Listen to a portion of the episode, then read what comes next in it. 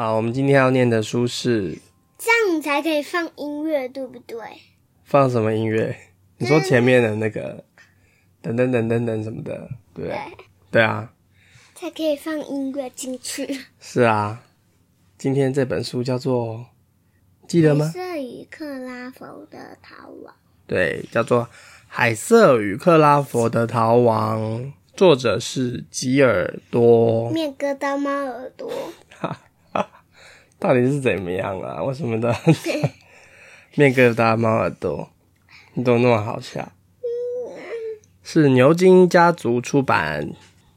因为它有耳朵啊。我们来看一下他们的故事哦。风景农场里的海瑟和克拉佛是安格斯最喜欢的两只羊。他们不是绵羊哦，他们是山羊。哎，还是会产奶的那种羊。他常常对他们说话，并抚摸他们的头。妈妈说这样做，羊才会有比较多的乳汁哦，所以他们是产奶的那一种羊。不过海瑟和克拉佛也是农场里最令人头痛的两只羊。他们他们养养羊来做羊乳片吧？羊乳片，对啊，羊奶可以做羊乳片，你有吃过对不对？对啊，他们养羊羊应该这样吧？呃，有可能，因为他们常常在农场里东晃西晃，乱咬东西，不只是青草，连多次的山楂和冬青，他们也吃得津津有味。津津有味，就是很看起来很好吃，他们吃的觉得哦，这个东西看起来很好吃，叫做津津有味。然后他们就啊喵喵喵吃掉哦。嗯，刚刚开始，芬雷先生曾经把他们关起来。但是他们总是知道怎么逃出来，他们会轻轻松松的跳过篱笆，还知道怎么打开栅栏上的门栓，然后再把它关起来。他们不会关起来啊，跑了就跑了。后来，芬雷先生又把他们拴在草原的正中央，结果不仅被晒了好久的太阳，还淋了一场雨，过了悲惨的一天。第二天，芬雷先生决定把它们拴在树丛边。结果过没多久，这两只羊被绳子缠住了。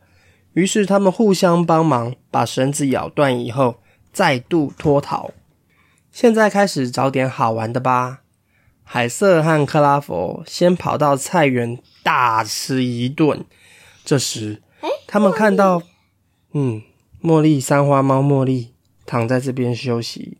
还有他的朋友冰丝猫，不知道叫什么名字啊？对呀，他们没有介绍。他们去菜园大吃一顿以后呢？这个时候，他们看到芬雷先生驾着牵引机从路的另一端过来，车上载满了刚割下来的新鲜甘草。两只羊心里面想着：“哎，那一堆甘草看起来好好吃哦。”但他们已经吃饱了，怎么？没有，他们永远没有吃饱。他们从树丛间的小洞挤了出来，跟在牵引机的后面，一面慢慢走，一面啃着干草。突然，车子停了下来。芬雷先生跳下车子，打开篱笆门。机会来了！两只羊趁机把捆绑干草的绳子用力的扯开。扯开会怎么样？掉。那些干草都会掉下来，对不对？芬雷先生开着车子继续前进。当车子爬到上坡时，被咬开的绳子再也支撑不住，一撮撮的干草开始往下掉。很快的，沿路上已经都是新鲜的干草了。哇，满路都是干草，芬雷先生要伤脑筋了。当芬雷先生下车开第二道篱笆门时，才发现，哇，干草掉了满地。于是他赶紧脱掉外套，处理掉落的干草。他自言自语的说。哎，真奇怪，是我没有把绳子绑紧吗？这时，这两只羊把羊圈的篱笆门打开来。不一会儿，绵羊们就一只一只的从羊圈里走出来。你找得到那个有毛衣的那个吗？那个名字叫什么？我忘了。叫做赫斯巴。赫斯巴在哪？赫斯巴应该是这一只黑色的吧。然后这些走出来的绵羊们呢，就在小路上啃着干草。当所有的绵羊都在小路上嚼着干草的时候，安格斯刚好骑着脚踏车经过。安格斯赶紧大叫：“爸爸，羊儿全部跑出来了啦！”然后两个人合力把羊群赶回羊圈。芬雷先生感到很怀疑，这是不是那两只羊做的好事呢？掉了满地的干草，还有跑出来的羊群。嗯，这两件事都有一点不对劲呢。在这同时，海瑟和克拉佛发现了芬雷先生的外套，也发现了有趣的东西。两只羊分享了芬雷先生的午餐，他们的下一个目标呢，就是芬雷先生的外套。啊，为什么？因为外套里面有放着芬雷先生带的这个三明治啦，所以他们把他的三明治吃掉。海瑟和克拉佛都很喜欢这件外套，他们谁也不愿意松口，就这样子啊，互相拉扯。而且他们也觉得这样拉来拉去非常有趣哦。然后，他们在玩拔河，他们在玩拔河，那怎么办？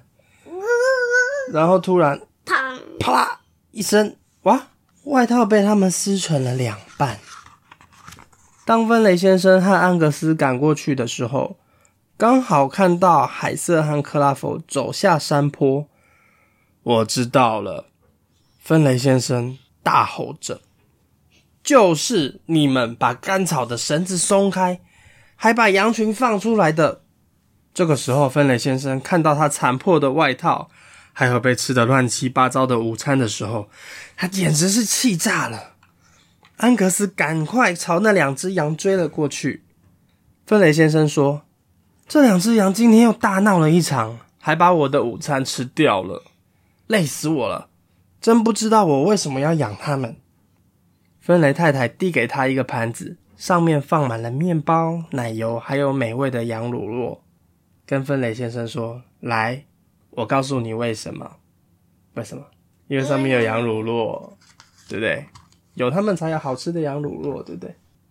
故事讲完喽。